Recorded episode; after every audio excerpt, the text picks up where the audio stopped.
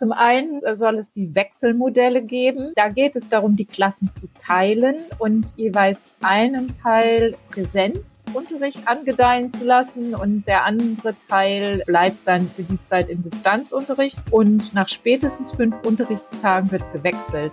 Ein Teil der Schüler in NRW kehrt heute wieder zurück in den Präsenzunterricht. Auch in den Kitas wird es wieder voller. Wie die Einrichtungen sich vorbereiten und welche Schutzkonzepte gelten, darüber sprechen wir gleich im Podcast. Ich bin Julia Marchese. Hi. Bonn Aufwacher. News aus Bonn und der Region, NRW und dem Rest der Welt. Schön, dass ihr dabei seid. Das ganze Aufwacher-Team freut sich immer über eure Rückmeldungen zum Podcast und bei Fragen, Themenvorschlägen oder Feedback zur Folge schreibt uns gerne an aufwacher.rp-online.de. Außerdem haben wir noch ein kleines Angebot für euch. Für weniger als 35 Euro bekommt ihr ein ganzes Jahr vollen Zugriff auf alle Premium-Artikel bei RP Online und auch noch das gute Gefühl, diesen Podcast möglich zu machen. Alle Infos für ein RP Plus Abo findet ihr unter rp-online.de slash abo-aufwacher.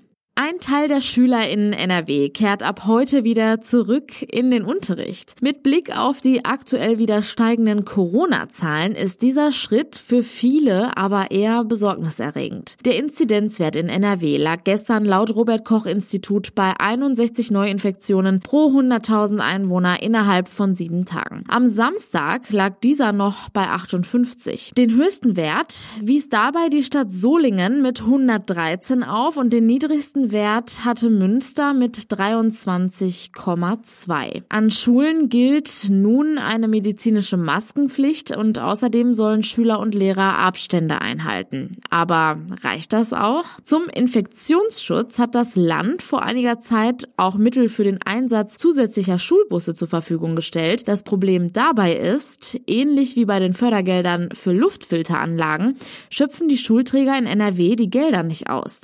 Von 33 6,5 Millionen Euro sind noch 13,5 Millionen dafür übrig. Verkehrsminister Henrik Wüst hat die Kommunen zum Handeln aufgefordert, denn durch die Schulöffnungen wird dringend wieder genügend Platz in Bussen benötigt. Aber auch Kitas im Land werden jetzt ab morgen wieder voller. Bisher sollten Eltern ihre Kinder ja auch nach Möglichkeit zu Hause betreuen.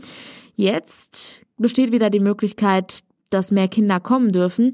Es gilt aber weiter ein eingeschränkter Betrieb. Wie die Einrichtungen sich jetzt auf die Öffnung vorbereiten und welche Schutzkonzepte jeweils gelten, das weiß unsere Chefkorrespondentin für Landespolitik Kirsten Bialdiga. Hallo. Hallo. Der Präsenzunterricht gilt erstmal nur für einen Teil der Schüler in NRW. Wer kehrt denn heute in die Schulen zurück? Ja, das sind erst einmal die Klassen eins bis vier, die Grundschüler, die Förderschüler der Primarstufe, also auch der Klassen eins bis vier, die Abschlussklassen und die, äh, das sind die Klassen zehn der Hauptschulen, der Realschulen, der Gesamtschulen, der Sekundarschulen, der Berufskollegs und dann noch die Abiturienten und der Jahrgang, der danach Abitur macht, also die jetzige Q1. Gerade herrscht ja wieder große Besorgnis über die wieder steigenden Zahlen. Wie sollen Infektionen in den Schulen denn überhaupt verhindert werden? Zum einen soll es die Wechselmodelle geben, in den Grundschulen vor allem, aber auch in den Abschlussklassen. Da geht es darum, die Klassen zu teilen und jeweils einen Teil Präsenzunterricht angedeihen zu lassen und der andere Teil bleibt dann für die Zeit im Distanzunterricht. Und nach spätestens fünf Unterrichtstagen wird gewechselt. Also dann kommen die Distanzschüler in die Schulen und umgekehrt. In den Abschlussklassen ist es allerdings so, da können sogar auch die Kurse in voller Klassenstärke unterrichtet werden. Wechselunterricht, das ist ja jetzt nicht so neu als Konzept. Gibt es darüber hinaus auch Schutzkonzepte? Ja, außerdem gelten die altbekannten Regeln, Lüften, Abstand halten und so weiter. Es gibt auch einen gestaffelten Unterrichtsbeginn. Das heißt, zwischen sieben und neun Uhr können die Schulen aufmachen und dann jeweils die Jahrgänge nach und nach in die Schulen holen. Sieben Uhr gilt aber wohl eher für die älteren Schüler an den Berufskollegs. Und, und dann ganz neu ist aber auch, dass die Maskenpflicht verschärft wird. Bisher war es so, dass Schüler zwar auch am Platz ihre Maske tragen mussten, aber jetzt sind medizinische Masken vorgeschrieben. Das sind die blauen OP-Masken oder diese FFP2-Masken oder KN95-Masken. Und zwar ab Klasse 8 ist das zwingend vorgeschrieben und in den Klassen darunter sollen diese medizinischen Masken nur dann getragen werden, wenn sie auch wirklich passen. Also sind ja noch so kleine Gesichter und manche mögen da verrutschen, manche medizinischen Masken und dann darf ein solcher Schüler auch eine Stoffmaske tragen. Aber auch die Grundschüler müssen neuerdings dann ab Montag im Unterricht die Maske tragen. Also dürfen auch am Platz die Masken nicht abnehmen. Die Kitas waren im Gegensatz zu den Schulen die ganze Zeit geöffnet. Allerdings galt seit deutlich vor Weihnachten der Appell, sein Kind, wenn möglich, zu Hause zu betreuen.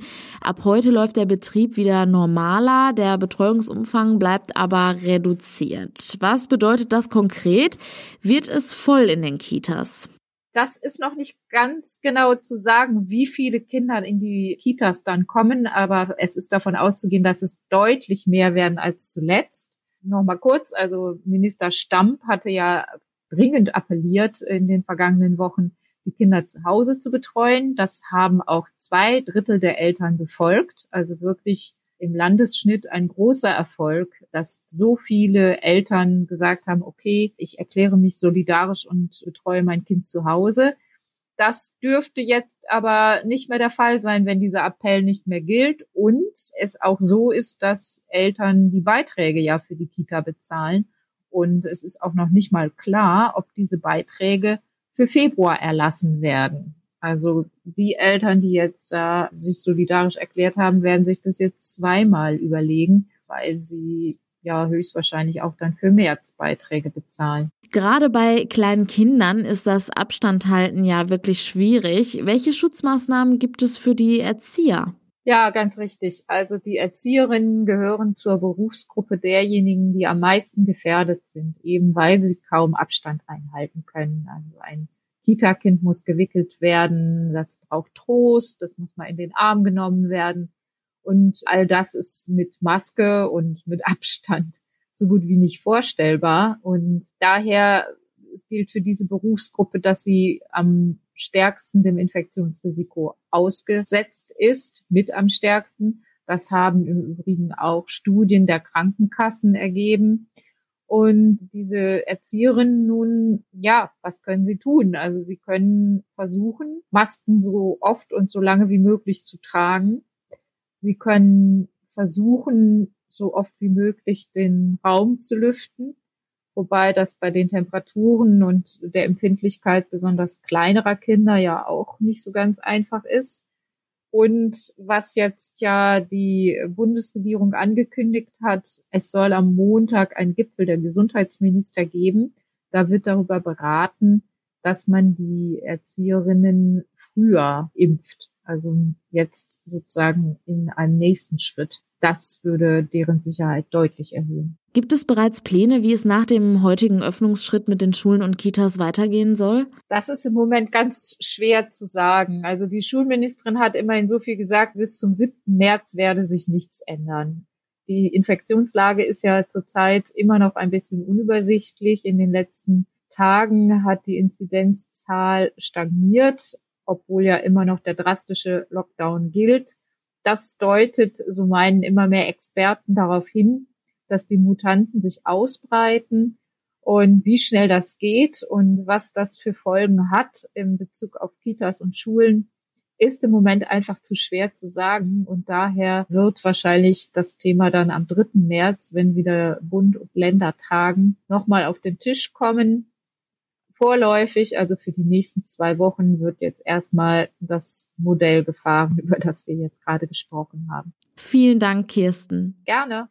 An diesem Wochenende ist der Vorfrühling bei uns angekommen. Nach den eisigen Temperaturen in den vergangenen Tagen gab es jetzt endlich milde Temperaturen und einen strahlend blauen Himmel. Das zog natürlich tausende Menschen ins Freie. Das Problem, wir stecken noch immer in einer Pandemie und im Lockdown.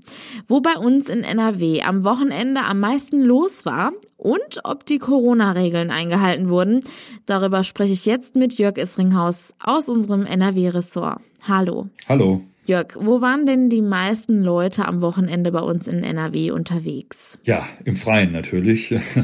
Aber äh, es hat sie natürlich in die ähm, üblichen Ausflugsziele gezogen, verständlicherweise nach äh, der langen Kälteperiode.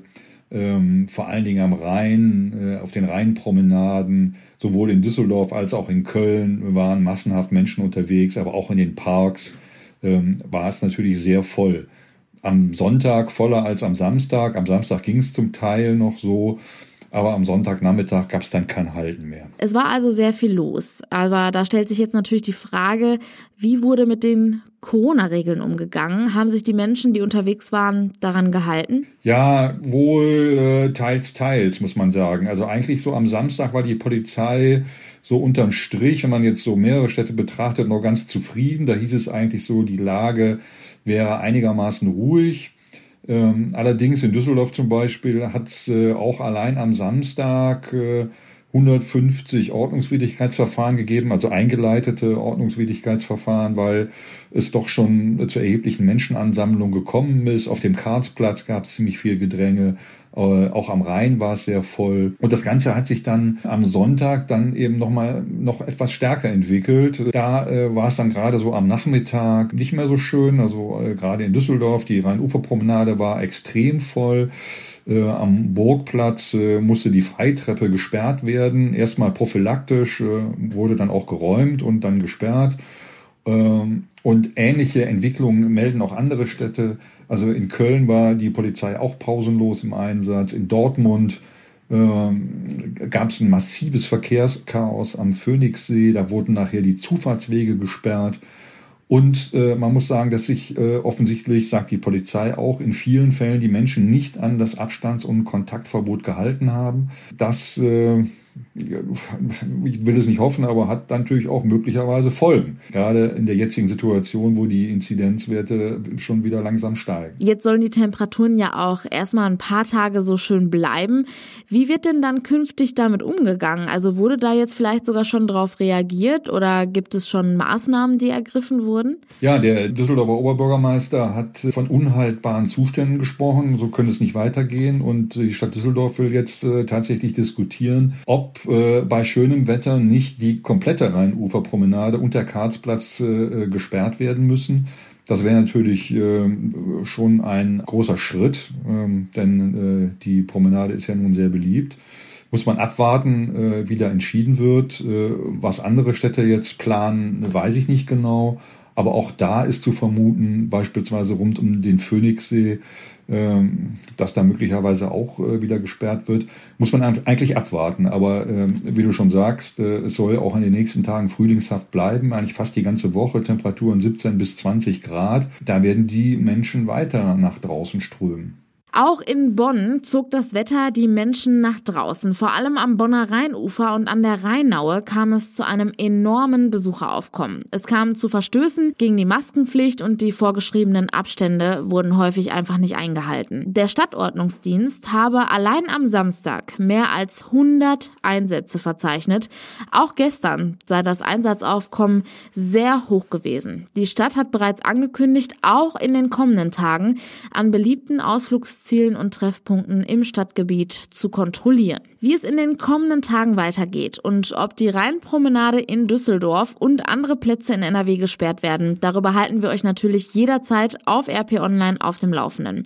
Vielen Dank für den Überblick vom Wochenende, Jörg Isringhaus. Ja, gerne. Und das sind die weiteren Meldungen aus Bonn und der Region. Die beiden Anmelder der verbotenen Corona-Kundgebung am 14. November auf dem Bonner Marktplatz haben bisher noch kein Zwangsgeld zahlen müssen. Das widerspricht einer Ankündigung der Stadt Bonn. Die zwei Männer hatten die Veranstaltung als Teil der Reihe Corona Infotour angemeldet. Weil es bei den Kundgebungen aber immer wieder zu Verstößen gegen Maskenpflicht und Abstandsgebot gekommen war, hatte die Stadt die Demonstrationen untersagt. Ein Gericht bestätigte die Absage. Trotzdem hatten sich am 14. November rund 450 Menschen auf dem Marktplatz versammelt. Daraufhin gab es einen großen Polizeieinsatz. Die Stadt verhängte ein Zwangsgeld von jeweils 20.000 Euro gegen die beiden Anmelder. Sie wertete die Versammlung als unzulässige Ersatzveranstaltung der verbotenen Demo. Eigentlich hatte die Verwaltung angekündigt, die Zwangsgelder auch eintreiben zu wollen. Nun wird offenbar zunächst doch nicht vollstreckt. Die Anmelder haben Rechtsmittel gegen die Zwangsgelder eingelegt. Man wolle entsprechende Gerichtsurteile abwarten, so die Stadt. Die Verfahren laufen vor dem Verwaltungsgericht in Köln. Die Schäfer in der Region sind besorgt. In Zwistal-Dünstekoven sind in der Nacht zu Samstag drei trächtige Mutterschafe gerissen worden. Noch ist unklar, ob ein Wolf oder ein Hund die Tiere getötet hat. Am Samstag haben zwei Wolfsberater des Landesamts für Natur, Umwelt und Verbraucherschutz, kurz LANUF, auf der Weide Spuren gesichert. Mithilfe von DNA-Analysen kann zweifelsfrei nachgewiesen werden, welches Tier die Schafe getötet hat.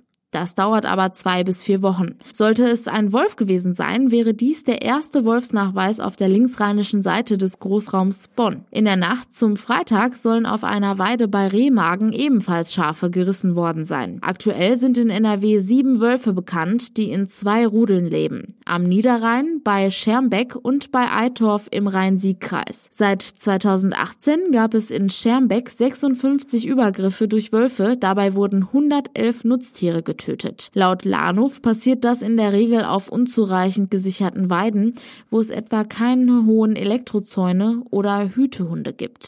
Das Ennertbad in Bonn-Beul gehört zu den Lieblingsschwimmbädern der Bonner. Doch bevor es im Sommer, Corona hin oder her, wieder eröffnen kann, muss die Stadt reichlich investieren. Und auch noch sehr kurzfristig. 300.000 Euro wird es kosten, das Bad wieder flott zu machen. Das ist seit Anfang Januar bekannt. Wieso die Verwaltung das allerdings erst in diesem Winter erkannt hat und die Mittel nicht früher beantragt wurden, ist die Frage. Laut Generalanzeiger-Recherchen war Besuchern wie Bademeistern des Freibads am Ennertwald schon lange bekannt, dass beispielsweise die Wasseraufbereitungsanlage nicht mehr richtig funktioniert. Die Schwimmer bewiesen den Bademeistern im vergangenen Sommer mit eigenen Messungen, dass die Anzeige an der Heizungsanlage nicht stimmte. Dort wurden ständig 22 Grad Wassertemperatur angezeigt, obwohl die selbst gemessene Temperatur im Schwimmerbecken gerade einmal 18 Grad betrug. Auch die Badewassertechnik, Abwasserpumpen und Umkleiden sind dringend sanierungsbedürftig. Nach einem TÜV-Bericht beantragte das Bäderamt schließlich die zusätzliche zusätzlichen Geldmittel. Eine Sprecherin der Stadt sagte, wegen des Alters der Bonner Bäder könnte es grundsätzlich zu nicht eingeplanten Teilsanierungen und Reparaturen kommen. Und diese Themen könnt ihr heute außerdem im Blick behalten. Die NRW-Landesregierung will den seit langem verwaisten Posten der künstlerischen Leitung des Beuys Museums Schloss Meuland am Niederrhein noch in diesem Jahr neu besetzen. Es sei ein toller Ort, den man nach vorn entwickeln wolle. Zuerst aber habe das Museum stabilisiert werden müssen. Das teilte NRW-Kulturministerin Isabel Pfeiffer-Pönsken mit. Ein Bündnis aus Kultur, Sport und Wissenschaft will heute in Berlin ein Konzept für die Rückkehr von Zuschauern bei kulturellen und sportlichen Großveranstaltungen vorstellen. Die Studie wird getragen von 20 Wissenschaftlern und knapp 40 Institutionen. Berücksichtigt werden wissenschaftliche Erkenntnisse und strikte Hygieneauflagen. Blicken wir zum Schluss noch auf das Wetter. Wir haben es schon angesprochen, das Wetter zeigt sich auch weiterhin von seiner besten Seite. Die Temperaturen liegen auch heute zwischen 16 und 20 Grad. Es bleibt trocken und klar, das meldet der Deutsche Wetterdienst. Auch in der Nacht bleibt es niederschlagsfrei, die Tiefstwerte liegen zwischen 10 und 6 Grad. Im Bergland kommt es vereinzelt zu Frost bei 5 bis 2 Grad. Morgen beginnt der Tag gebietsweise bewölkt und mit Nebel, der löst sich aber im Laufe des Tages auf. Im Tagesverlauf kommt dann auch die Sonne raus, die Temperaturen liegen dann wieder zwischen 17 und 20 Grad. Und das war der Aufwacher vom 22. Februar. Ich bin Julia Marchese, komm gut in die neue Woche, genießt das schöne Wetter und bleibt gesund. Ciao! Mehr Nachrichten aus Bonn und der Region gibt's jederzeit beim Generalanzeiger. Schaut vorbei auf ga.de.